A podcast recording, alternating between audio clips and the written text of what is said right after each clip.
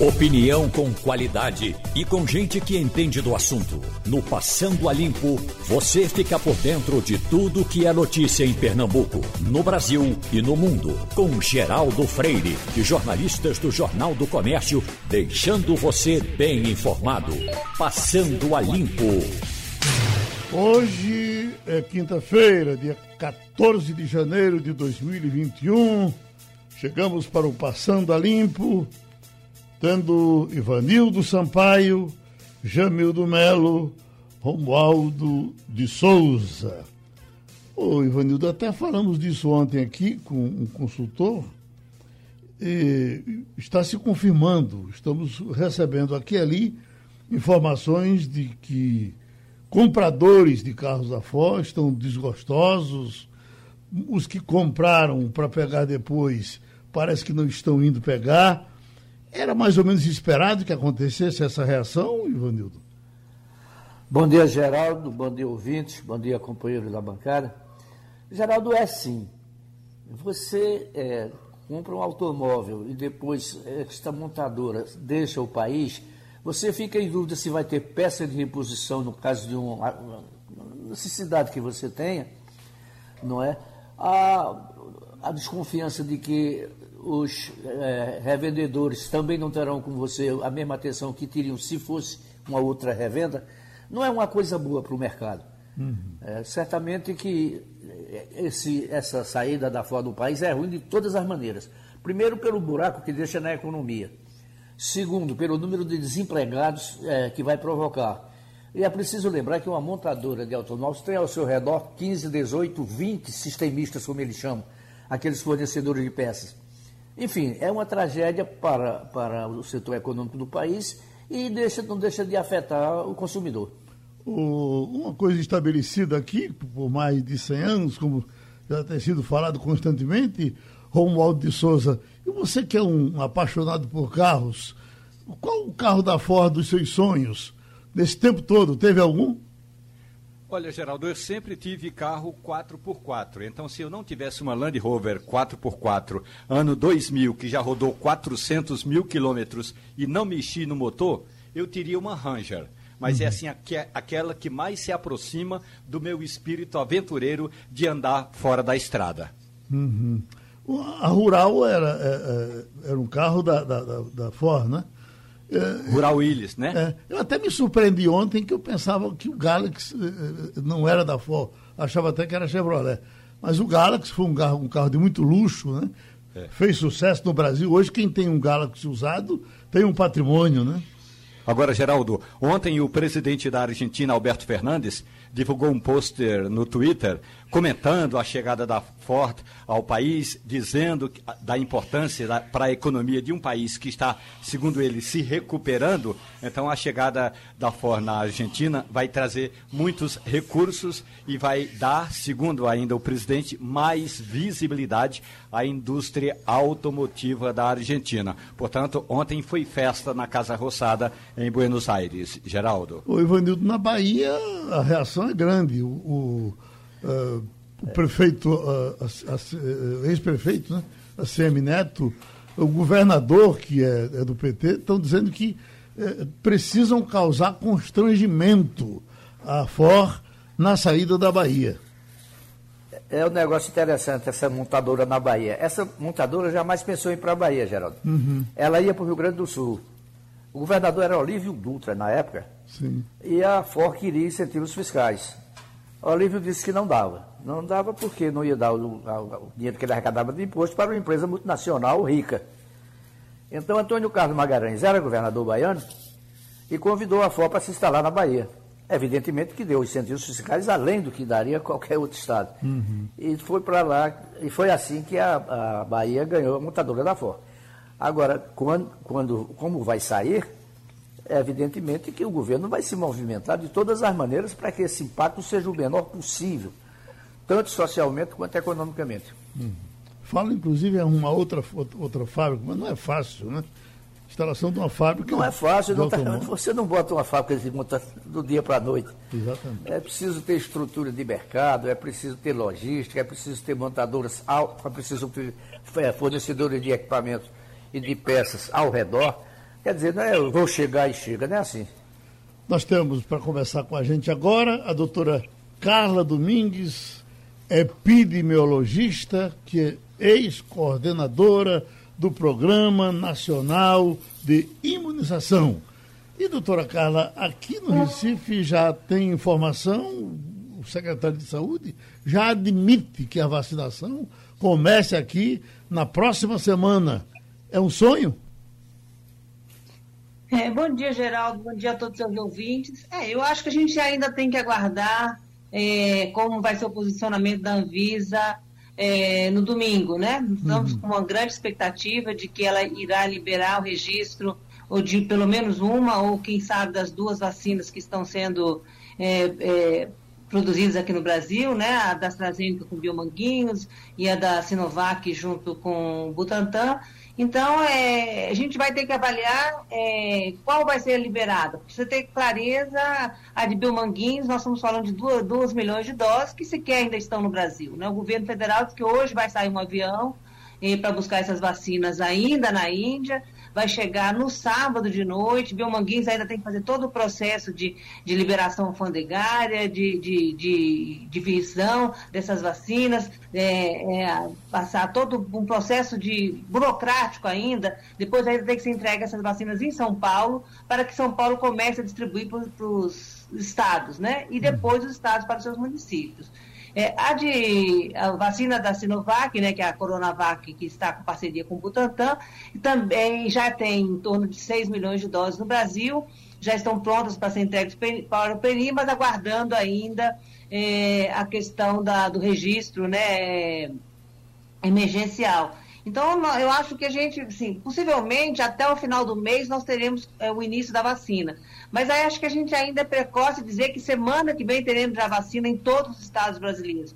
Pode ser que a gente já tenha começar em alguns estados e em algumas capitais, né? Mas o importante é que a gente já está chegando no final desse processo de liberação de vacinas e daqui para frente a gente vai começar uma vacinação gradativa. A gente precisa deixar muito claro para a população: nós não teremos vacina para vacinar toda a população brasileira, nem aqueles grupos alvos definidos pelo Ministério da Saúde na primeira fase. Mas o importante é que a vacina, a vacinação vai começar no nosso país. Uhum. E para mostrar que a gente está na festa, esse avião que vai para a Índia partirá do Recife. Um Airbus da Azul vai partir do Recife hoje às 11 da noite, uma viagem de 15 horas e de, no sábado estará chegando no Rio de Janeiro, retornando já com essa carga de vacina que a senhora anunciou. Mas, Jamildo Melo, doutora Carla Domingues com a gente.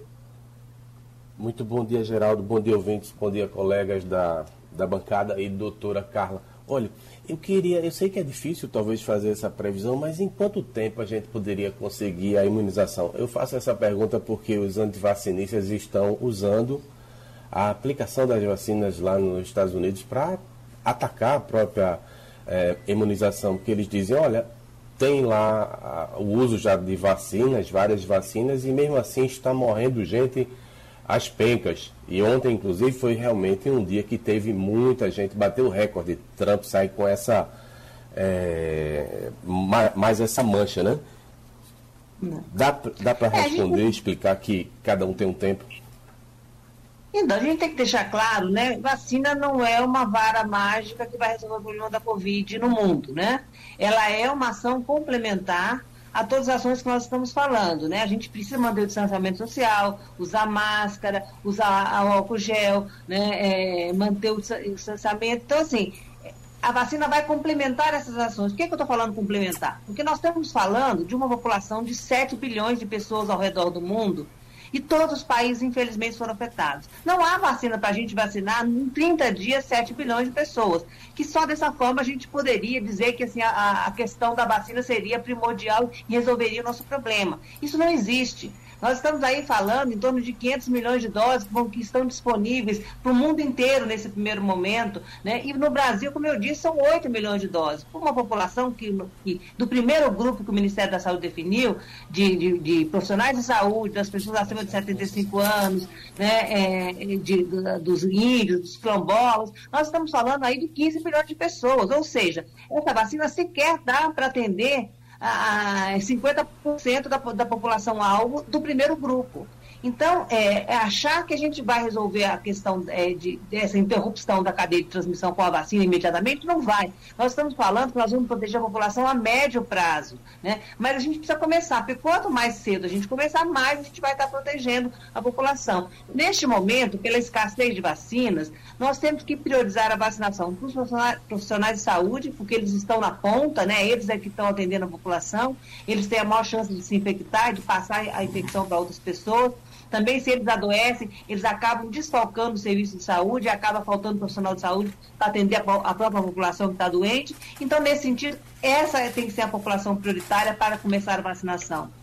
Doutora Carla. nós estamos falando que você tem uma doença hoje que acomete principalmente a população idosa. Uhum. Então, é essa população que está indo para os hospitais com, com, internação e com óbito. Claro que a gente sabe que tem outras populações mais novas que também estão é, buscando a internação e, infelizmente, o óbito. Mas a maioria ainda está concentrada na população idosa. Então, nós temos que privilegiar nesse momento, não de privilégio de você é, ter uma benesse, mas no privilégio no sentido da gente buscar proteger aquele que mais precisa. Né? Então, a gente tem que olhar este grupo de idoso para começar a vacinação. Você imagina é, para interromper uma cadeia de transmissão, né, da gente falar assim, não, diminuiu a circulação do vírus, é, é, da corona, é, do coronavírus, nós teríamos que vacinar pelo menos 70% da população do grupo-alvo, de todos os grupos-alvos definidos pelo Ministério da Saúde. Isso nós estamos falando de mais de 120 milhões de doses. E lembrando que essa vacina precisa de duas doses. Né? Então, nós estamos falando aí de 240 milhões de doses. Então é preciso que a população tenha paciência. Nós, infelizmente, não vamos resolver a questão da Covid com a primeira vacinação, mas nós vamos sim começar esse processo. Né? E começando com os profissionais de saúde, com os grupos que têm maior risco de adoecer, ter complicação e óbito, até que chegue na população é, mais nova, né? E aí essa população que economicamente ativa, que quer voltar aí para os seus bailes, para suas festas, encontrar suas, ah, seus amigos, voltar a abraçar todo mundo. Então, a gente quer todo claro que todo mundo quer isso, né? Voltar à vida normal, mas infelizmente nós ainda temos um grande caminho a, a, percorrer, né? E a vacina ela vai vir complementar essa ação, porque infelizmente não há vacina para todo mundo. Doutora Carla Domingues, a, a gente não sabe ainda por quanto tempo a vacina que será aplicada na gente vai valer, nenhuma delas. Se permanentemente, se um ano, dois anos, seis meses. É, é, em que momento a gente pode ter essa informação?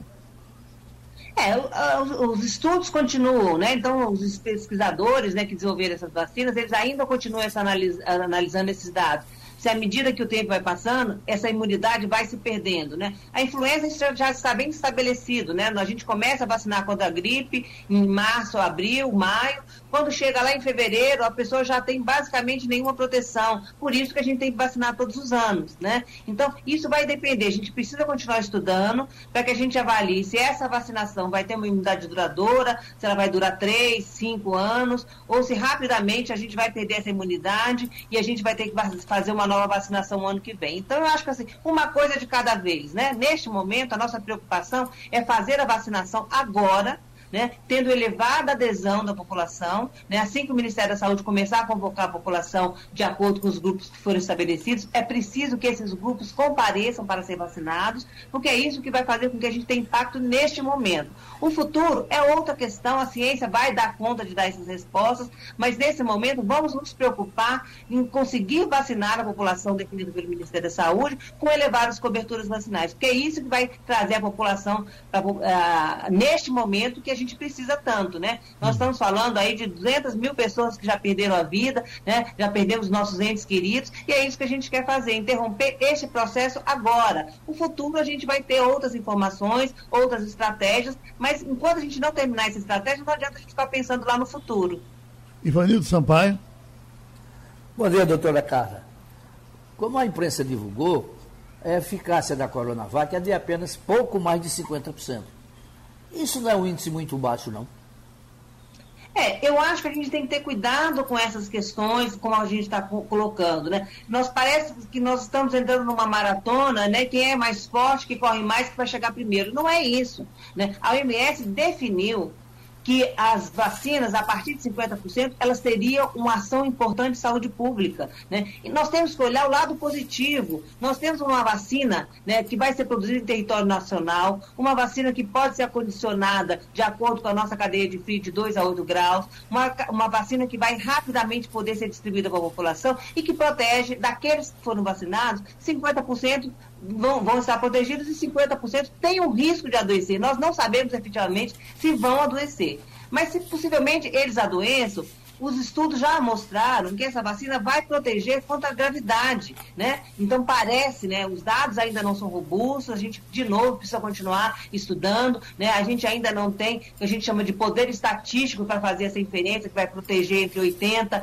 e 100%, né? Da, do óbito, da gravidade, mas sim, tudo indica que ela vai ser uma, uma vacina protetora para a gravidade. Da mesma forma como eu dei o exemplo da gripe, né? Que a gente tem que vacinar todo ano, né? Que é uma vacina é, que precisa ter um acompanhamento a vacina de gripe, para você ter ideia, ela, vacina, ela tem uma, uma proteção de, de 50% a 60%.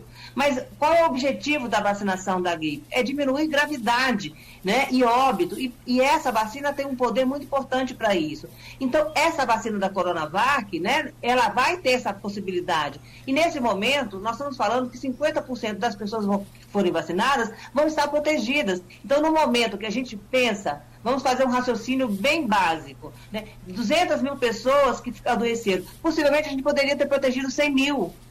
Então a gente já desafogaria o sistema hospitalar em 100 mil pessoas que não teriam procurado serviço de saúde. Então, isso é uma cadeia que a gente vai poder se beneficiar lá na frente. Então, vamos olhar o lado positivo. Ainda bem que temos uma vacina que vai proteger 50% da população nesse primeiro momento e que principalmente ela vai poder contribuir para diminuir a gravidade, que é o que nós queremos nesse momento. Diminuir essas filas enormes nos hospitais, né, pedindo UTI e, infelizmente, fazendo com que as pessoas eh, cheguem a óbito. Então, essa vacina, sim, parece que ela vai ter esse efeito e a gente tem que olhar o lado positivo e não o lado negativo. A doutora Carla Domingues é epidemiologista, ex-coordenadora do Programa Nacional de Vacinação e Imunização, aqui conversando com a gente de Brasília, Romualdo de Souza. Bom dia, doutora Carla. Eu lendo ontem o documento que o Ministério da Saúde encaminhou ao Supremo Tribunal Federal, o Ministério da Saúde indica que o estoque de agulhas e seringas não é suficiente em alguns estados e não, ser, não teria sequer como suprir essa demanda inicial para dar início aí à campanha de vacinação em massa. A senhora entende que houve negligência da parte do Estado brasileiro? Lembrando, doutora Carla, que não faz nem um mês que o governo federal suspendeu a compra desses insumos em razão do preço elevado. É, na realidade, o governo deveria ter se preparado melhor, né? O que, que nós estamos vendo? A partir de julho, quando se tomou a decisão de fazer a vacinação contra a Covid, e que já sabia que você teria uma demanda adicional, deixando claro que essas vacinas que foram adquiridas pelos estados e municípios são de responsabilidade dos estados, sim, mas para fazer as ações de rotina. Nós estamos falando do calendário da criança, do, do adolescente, do adulto, do idoso, são das 300 milhões de imunobiológicos que o Ministério distribui todos os anos para os estados e municípios municípios para fazer ação de rotina. Então, a maioria dos estados tem sim seringa e vacinas para começar a campanha, porque eles têm esses estoques para fazer a rotina. Agora, a gente tem que ter, claro que se essas vacinas não forem, desculpe, se essas seringas não forem substituídas rapidamente, né, nós vamos ter, inclusive, problema lá na frente de vacinar o calendário da criança. E nós vamos deixar de vacinar contra sarampo, contra meningite, né, é, contra poliomielite. Então, a gente não pode cobrir um santo e descobrir outro. Então, é preciso, sim, que o Ministério busque mecanismos para garantir essa reposição dos estoques para aqueles locais que já têm seringas e eles têm que pensar que a gente pode trabalhar numa ação é, solidária daqueles estados que possivelmente estão dizendo que não tem, alguns estados podem emprestar seringas para o outro e depois ser feita essa reposição pelo Ministério da Saúde. É assim que o SUS funciona, né? Uma ação coordenada e centralizada para enfrentar um problema que não é de um único ente federado, e sim do nosso país como um todo. Então é preciso que haja essa coordenação do Ministério da Saúde, identificando quais são esses municípios, esses estados que estão com problema, para que ele possa é, coordenar essa ação junto com outros estados, que possivelmente alguns estados têm um estoque estratégico maior, que pode estar apoiando esses estados nesse momento. o nosso abraço, o nosso maior agradecimento à doutora Carla Domingues, epidemiologista, ex-coordenadora do Programa Nacional de Imunização. Muito obrigado, a gente se encontra em qualquer momento. Já estamos com o professor Gauss Cordeiro, estatístico, homem de ciência, uma classificação dos mais dos 20 mais influentes que foi divulgada recentemente, muito preocupado há algum tempo com essa coisa dos, das crianças nas escolas. É, essa tem sido uma preocupação constante é, nas suas postagens no, no WhatsApp, nos seus comentários, nas suas comunicações, no seu site, por aí afora. E agora, doutor Gauss, nós estamos com duas provas do Enem programadas para os dois domingos seguintes, debaixo da maior polêmica. Na área de saúde, quase todas as pessoas escutadas pediram que uh, essa, essas provas não acontecessem. Vamos então saber do senhor, não acontecessem agora. Vamos saber do senhor, tem posição firmada com relação a isso? Bom, dia, Geraldo. Bom dia. bom dia a todos da sua bancada e a sua audiência. É um prazer falar com você. É, você sabe, eu sempre fui contra é, o retorno das aulas presidenciais, persisto sendo contra. É, no caso do Enem, a gente tem um problema, é, primeiro, um número grande de pessoas, 6 milhões de pessoas irão fazer provas neste domingo e no próximo. Claro que a realização das provas nesses dois dias apresenta um risco de infecção, em meio à grande alta de casos de Covid no país. Alta essa, eu já tinha falado a você desde abril maio que iria acontecer, mesmo um decréscimo é, parcial de casos. O Brasil está num patamar de 60 mil novos casos confirmados por dia e com mais de mil óbitos por dia. Quer dizer, na última semana epidemiológica tivemos 360 mil casos confirmados. Isso representa um recorde desde o início da pandemia. E devemos aumentar ainda por conta das aglomerações. As aglomerações das férias, aglomerações de finais de ano, tudo isso vai implicar em mais casos confirmados e mais óbitos. Tivemos na última semana 7 mil óbitos, bem próximo do recorde anterior de 7.700 da última semana de julho. A, em termos locais, no caso de Pernambuco, a média móvel de 14 dias de casos confirmados hoje é 1.200 e quase igual a pior que foi em 3 e 4 de agosto, que eram de 1.300. É, por que nós estamos tendo esses casos? Bom, o governo de Pernambuco, no meu entender, falhou, porque deveria ter fechado desde 1 de janeiro as praias, que constantemente tem mantido aglomerações. E essas aglomerações implicam, obviamente, alta de indicadores. Né? Atualmente temos em, em, no nosso estado mais de mil pacientes internados em UTIs, né, redes públicas e privadas. Eu acredito que o INEP, que é o órgão responsável pelo Enem, deve, propor, deve proporcionar um distanciamento nas salas, de um, um metro e meio, uso obrigatório de máscaras, é, isso pode minimizar um pouco o risco. Mas o problema de contágio é a concentração dos jovens nos locais das provas. Alguns alunos irão retirar as máscaras para beber água e outros para cumprimentar seus colegas, e esse é o grande risco de contágio. Então, 6 milhões de pessoas em grupos, isso certamente vai provocar novos infectados. Esses jovens, muito provavelmente, não terão sintomas, mas irão trazer carga viral para suas casas. E se tiverem pessoas idosas, isso vai proporcionar óbito. Né? O mesmo ocorre no estado de Pernambuco com o seriado da, da UPR, que está programado para 31 de janeiro e 1 de fevereiro. Claro que é um, uma média menor, de 20 a 25 mil alunos. Né? Mas nesse sistema seriado, os estudantes fazem prova durante os três anos do ensino médio. E isso também representa o risco. Eu acho que o Estado e Pernambuco deveria rever essa situação. Vamos com o Aldo de Souza em Brasília. Professor Gauss, muito bom dia para o senhor. Olha, analisando ontem o argumento eh, dos secretários de saúde, eles pedem encarecidamente ao Ministério da Educação a transferência dessa, dessas provas agora, eles pedem que espere aí um pouco mais a questão da pandemia que se agrava em algumas regiões. E ontem à noite, a Justiça Federal do Amazonas, onde a situação é grave no momento, suspendeu as provas, mas hoje pela manhã, o ministro da Educação, Milton Ribeiro, informou que vai apelar dessa decisão. O senhor, o senhor entende, o senhor compreende que está havendo muito mais um embate eh, ideológico do que um embate jurídico com relação a, a haver ou não haver as provas neste domingo? Bom dia, você tem razão. Quer dizer, o que existe no nosso país é a, a guerra política, né? a, a, a queda de braço entre os diversos setores da, da política, entre os diversos partidos, né?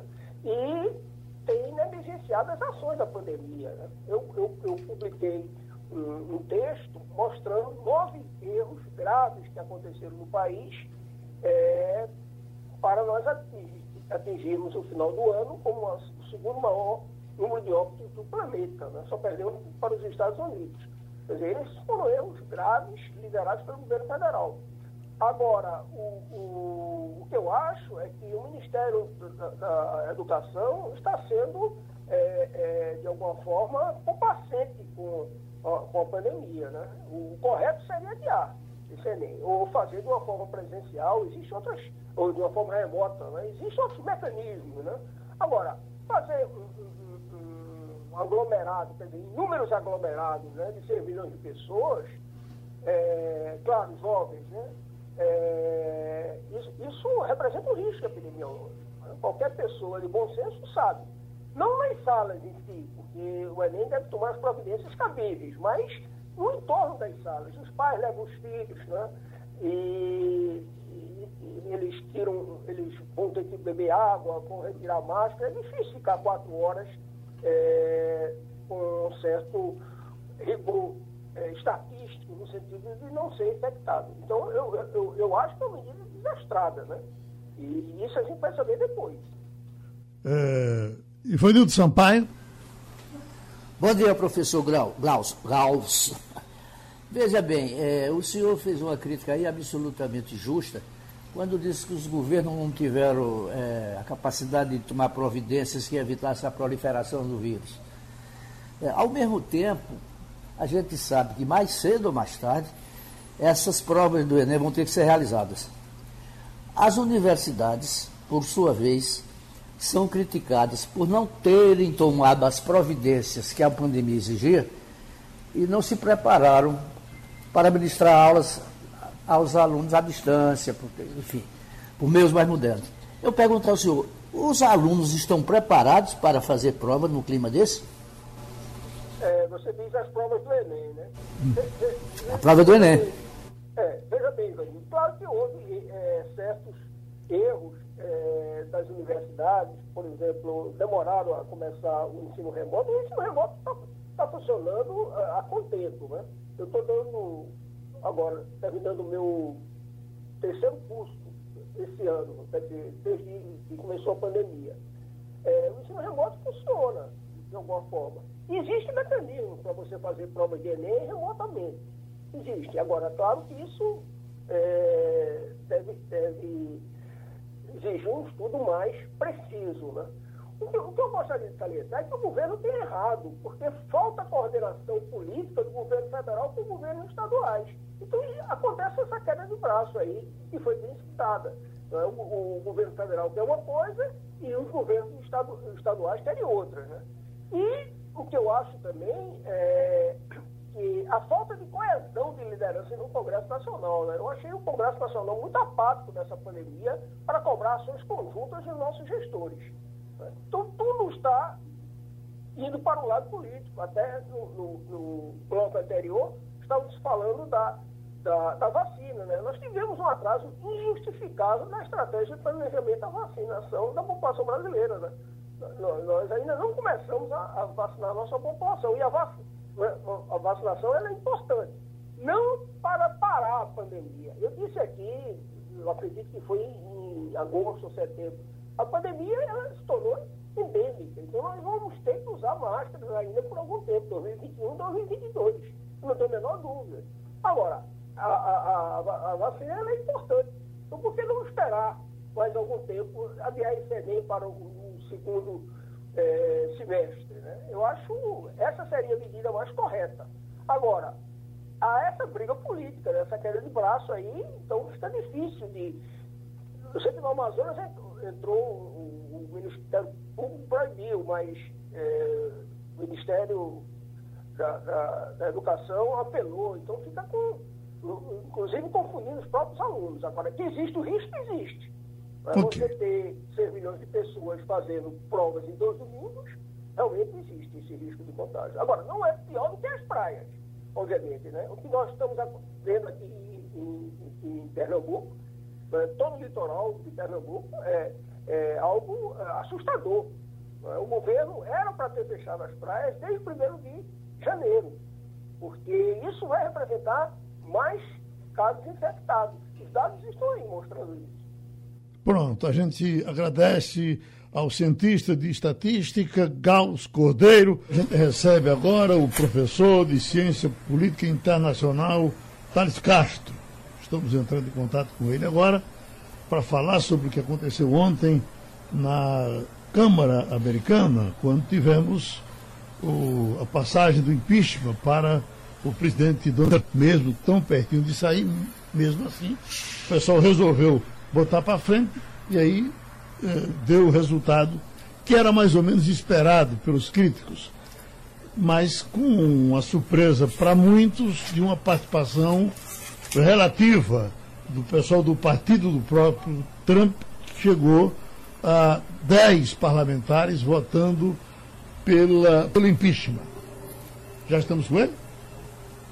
Bom, vamos começar a nossa conversa por aqui eh, e depois ele entra e a gente e conclui. Uh, Romualdo, no seu caso, você uh, viu alguma surpresa disso aí? Olha, Geraldo, não vi nenhuma surpresa na votação na Câmara, como também não verei surpresa no Senado quando a maioria não vai aprovar, na minha análise, o impeachment do presidente Donald Trump. Agora, por que o impeachment faltando tão pouco tempo para alguém deixar o cargo? Justamente para deixá-lo, eh, do ponto de vista político, enfraquecido. É uma questão aí que vai deixar Donald Trump com essa marca, mesmo que não venha a ser aprovado no Senado, significa que na Câmara dos Deputados, nas duas votações que ocorreram aqui no passado, Donald Trump perdeu e foi eh, e sofreu o impeachment na Câmara. Faltou a confirmação no Senado, Geraldo. Uhum. Janildo Mello acompanhou? Acompanhei e queria dizer a você, viu, de forma bem cristalina, eu acredito, eu defendo que ele não pode sair impune pelo que ele fez.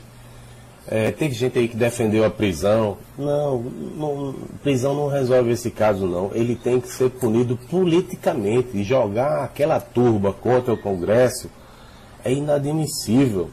E ainda mais num país que preza as instituições como os Estados Unidos é, só porque ele não admite que perdeu, é lamentável.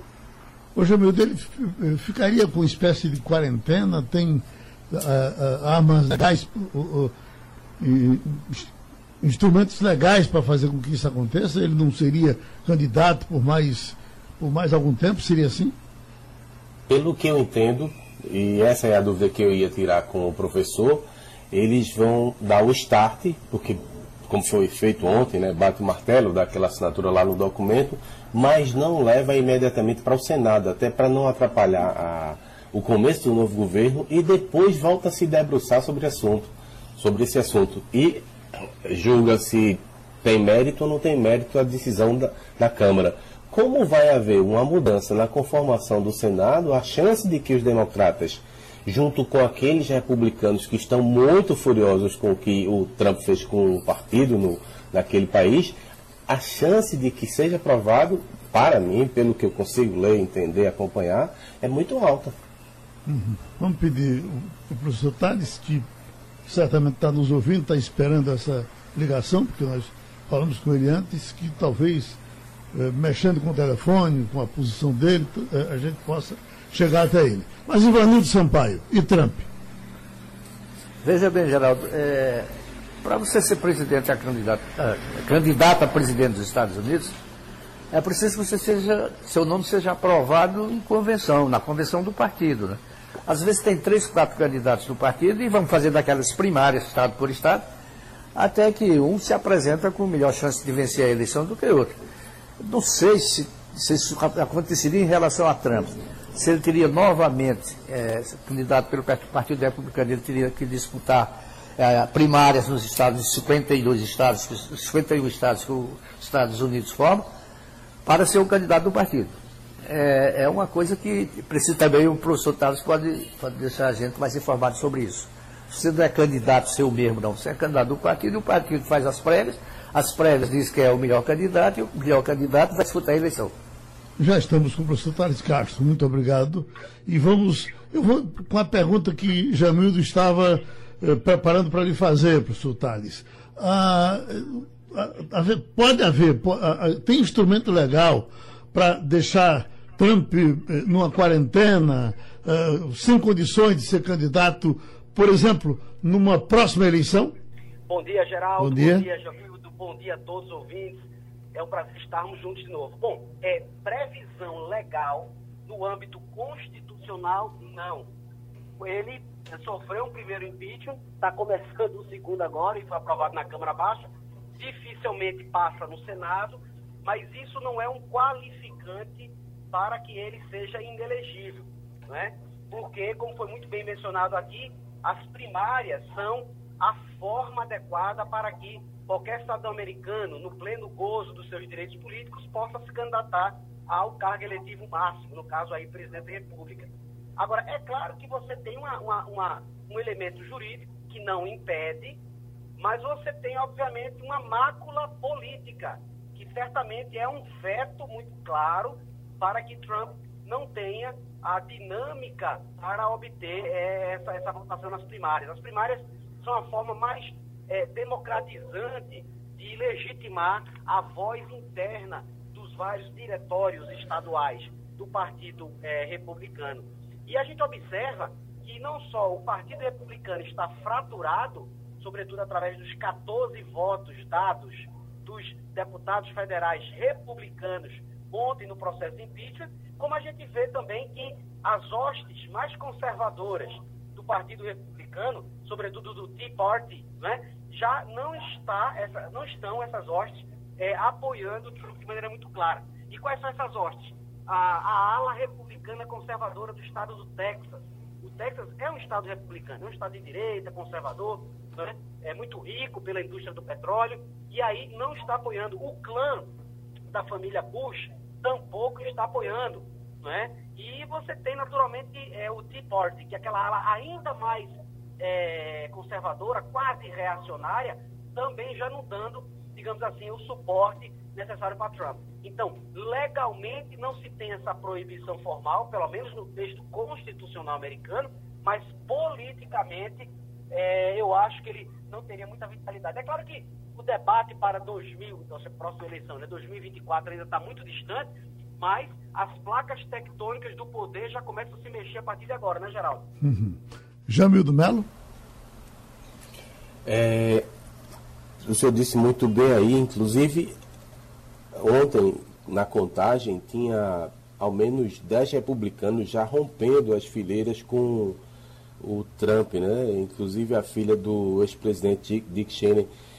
É, e com a mudança do Senado, da conformação do Senado, não pode acontecer uma situação que facilita a aprovação desse impeachment e ele seja declarado inelegível? Essa é a minha principal dúvida. Perfeito, Jamil. É uma pergunta muito própria. É, eu acho que ainda não, por dois fatores. É, os senadores que compõem o quadro atual são ainda os senadores que estão espelhando aquela última legislatura, aquela lá de 2016, quando Trump foi eleito. É claro que o Senado ele tem um timing diferente, porque os senadores têm um mandato de seis anos e eles, esse mandato nem sempre acompanha a dinâmica de quatro em quatro anos, que é o, o, o presidente da República. E, em grande medida, quem pauta essas temáticas é o presidente do Senado, que é o vice-presidente Trump, que é o Mike Pence. Então, nesse sentido, eu acho que eles vão tentar articular muito a formatação da agenda e não colocação na pauta uh, dessa temática muito espinhosa é, é, para a votação.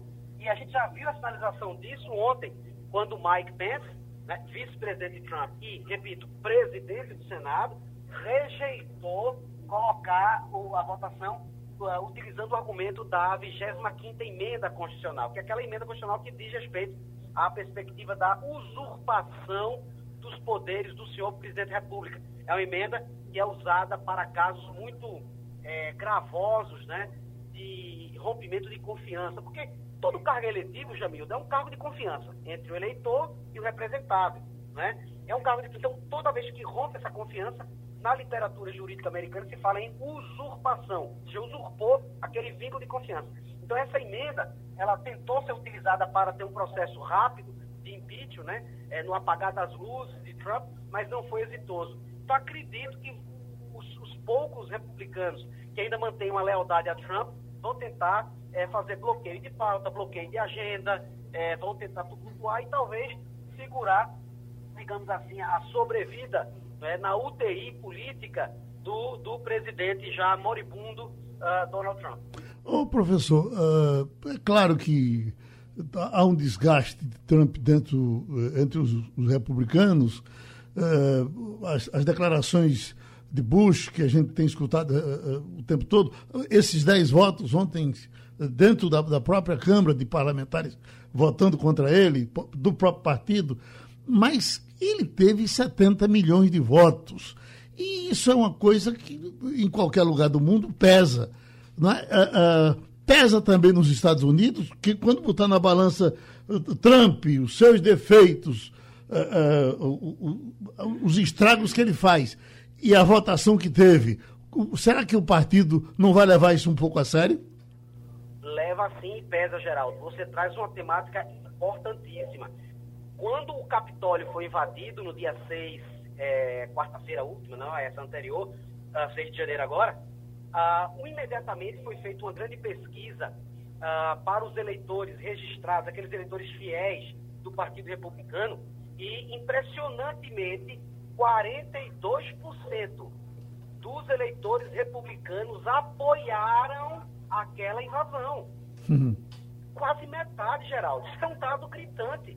Numa democracia consolidada, a gente imaginava, com aquelas primeiras radiografias de pesquisa de opinião, o que é que o eleitor achava daquilo, que a gente teria 90% de condenação, ou seja, aquilo ali é um ato reprovado. Mas não.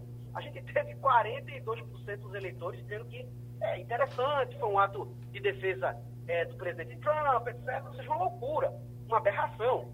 Então a gente observa que desses 70 milhões de votos, votos nominais, você tem naquilo que a gente chama de deep, né, os, os Estados Unidos profundo, né, que apoia verdadeiramente as ações uh, de Trump. Né? Isso aí são de estados assim, muito é, pouco globalizados, né? estados como Montana, Iowa, Nebraska, Oklahoma, estados do interior profundo que tem uma visão muito conservadora, muito viesada, com o tempero religioso, né? É, bem, bem fragmentado. E é, é, um dado sociologicamente, politicamente, que chama muita atenção, Geraldo. Uhum. Ivanildo Sampaio. Bom dia, Thales. Veja bem, é, como é que Joe Biden vai lidar com algumas das heranças malditas deixadas por Trump? Por exemplo, a, a construção do muro que divide o México dos Estados Unidos, que não está concluído, a política climática, que ficou pendente. Quer dizer, são coisas muito grandes, muito importantes e muito, é, sei lá, estão paradas no ar sem saber que futuro terão. Você acha que Biden fará o que em relação a isso? Biden vai verdadeiramente exercer uma força-tarefa para desmantelar né, reorientar politicamente e operacionalmente tudo que foi deixado nesses quatro anos de Trump. É aquilo que a gente chama de política do sinal trocado. Então, se Trump colocou positivo, ele coloca negativo. Se Trump colocou negativo, ele vai colocar positivo. Ou seja, ele vai fazer uma verdadeira é, transformação estrutural. Questões ambientais, a, a delicadíssima temática a migratória, a questão do muro, ele havia prometido criar no primeiro mandato dele são ali 3.200 quilômetros de fronteira terrestre que divide Estados Unidos do México. Ele conseguiu construir, acho que menos do que 500 quilômetros. Nada, nada, nada, nada. Então, nesse aspecto, uh, uh, não vai ter muita dificuldade. Mas o fato é que é, se determinou uma arena de debates não é, que não é muito do perfil americano. O perfil americano é do, do pluralismo, não é do acolhimento, salvaguardadas as exceções, ao estrangeiro. Mas Trump aprofundou muito essa, essa animosidade.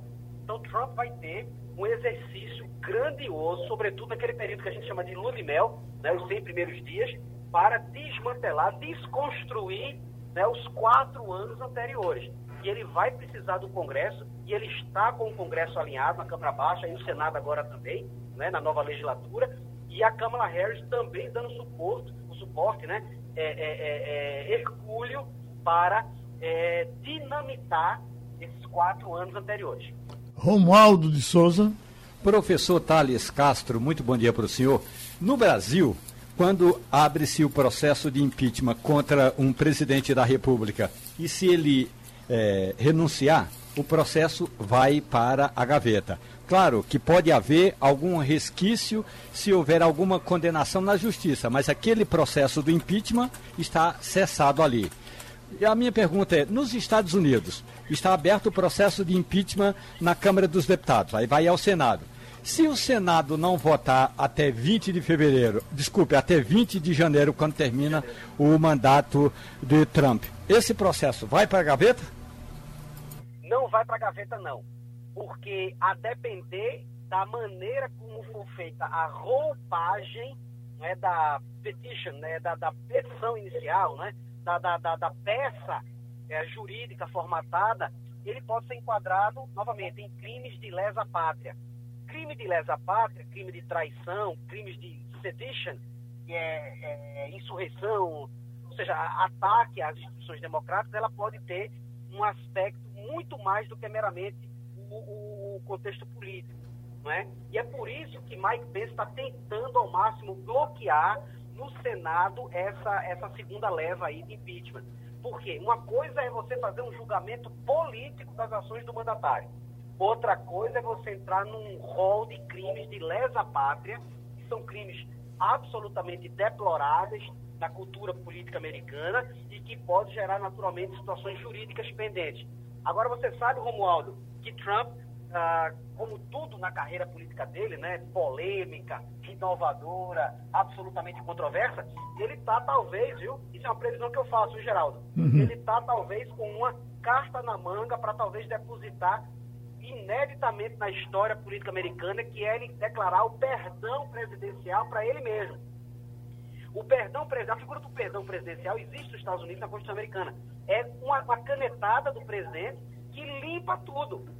Ele fica isento de, de, de crimes político-jurídicos, exceto crimes de lesa pátria, lesa pátria, tá? Então, ele poderia não renunciar, e acho que não vai, ele vai aos 47 do segundo tempo, talvez fazer o perdão presidencial para ele mesmo, o que tem sérios questionamentos se é possível você se auto-perdoar, e naturalmente terminar o mandato aí entregando, quer dizer, ele não vai entregar a faixa no dia 20, né? Mas finalizando triste e melancolicamente o mandato dele.